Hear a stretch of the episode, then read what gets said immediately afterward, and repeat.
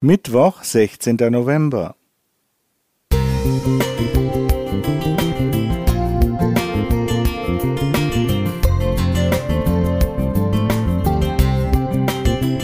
Ein kleiner Lichtblick für den Tag.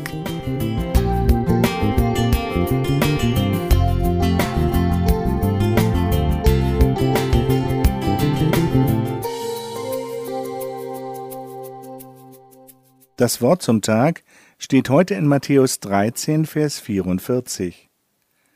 Das Himmelreich gleicht einem Schatz verborgen im Acker, den ein Mensch fand und verbarg. Und in seiner Freude geht er hin und verkauft alles, was er hat, und kauft den Acker. Einer meiner Studenten erzählte mir folgende Geschichte.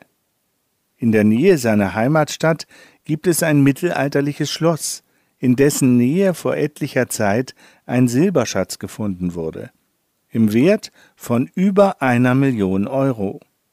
Motiviert durch diesen aufsehenerregenden Fund beschlossen sein Bruder und er, Schatzjäger zu werden. Sie kauften sich einen Metalldetektor und untersuchten die Umgebung.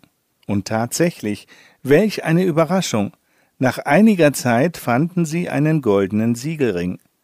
Eine Schatzsuche hat etwas Faszinierendes an sich.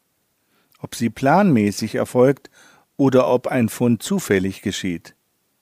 Jesus nimmt auf diesen menschlichen Wunschtraum in einem Gleichnis Bezug. Ein Mensch findet zufällig einen Schatz, setzt alles ein bzw. gibt alles auf, diesen Schatz zu erwerben.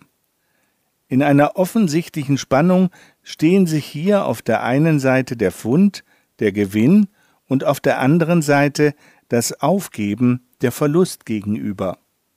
Doch zweifelsohne überwiegt der Gewinn, denn die Freude darüber steht im Mittelpunkt. Der Schatz ist das Reich Gottes. Was das meint, hat Jesus in seiner gesamten Verkündigung verdeutlicht.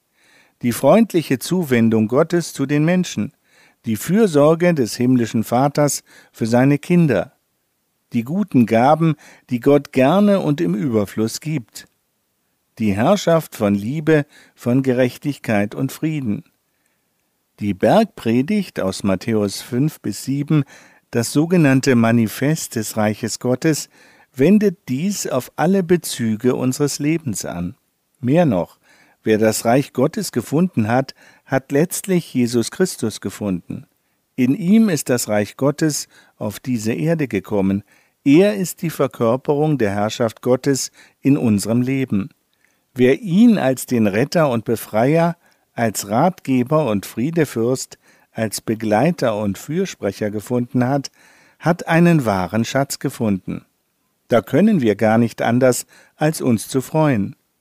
Und das Aufgeben und Verkaufen? Was kostet uns das Reich Gottes?